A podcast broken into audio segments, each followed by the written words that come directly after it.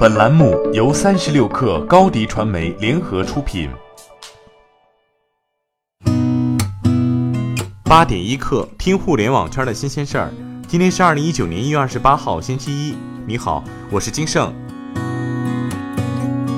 微信平台上周六发布了关于近期诱导违规及恶意对抗的处理的公告。包括但不限于今日头条、火山视频、西瓜视频、网易云音乐、滴滴出行、趣头条在内的多款 App 受到了不同梯度的处罚。公告称，一些网络平台通过现金奖励、虚拟奖品、测试等方式诱导用户分享、传播外链内容给好友，严重影响朋友圈、群聊等功能的用户体验。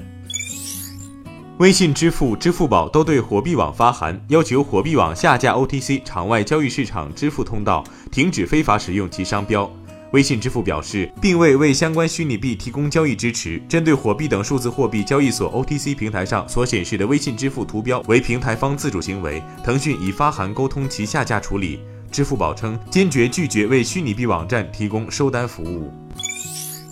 微博发布的二零一八年度微博社区治理报告显示，二零一八年微博共处置各类违法违规信息共计一百五十三点八八亿条，其中买卖粉丝、恶意导流卖片等垃圾营销信息一百四十七亿条，占总量的百分之九十五点五三。此类信息数量较多的主要原因是近年来倒卖粉丝、盗取账号等非法的互联网黑产逐渐增多。全年共处置人身攻击、冒充他人、泄露隐私等涉及人身权益侵权的内容二十一点四万条。暴风集团公告称，公司近日关注到北京法院将暴风集团列入一系列被执行人名单等相关报道。对此，暴风集团表示，媒体报道中称，自二零一九年一月三号至一月十一号，暴风集团悄然增加了十几条被执行人信息，系公司与离职员工的劳动纠纷进入执行阶段，涉案金额合计六十九点零四万元。公司正积极与员工沟通解决，法院将解除执行措施。截至目前，公司并未被列入失信被执行人名单。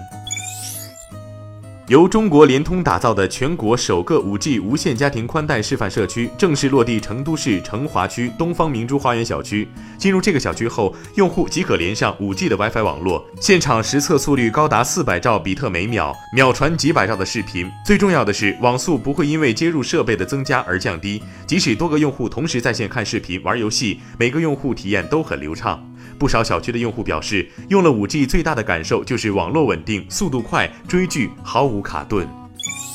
据外媒报道，下个十亿人可能将连接到太空互联网，这是一场通过卫星来提供互联网的竞赛。参与竞争的公司包括 Facebook、SpaceX 和 OneWeb 等。据摩根士丹利的调研，太空互联网行业虽然今年的营收只有四十亿美元，但到二零二四年，太空互联网的营收预计将增至二百二十亿美元，到二零二九年将增至四百一十亿美元。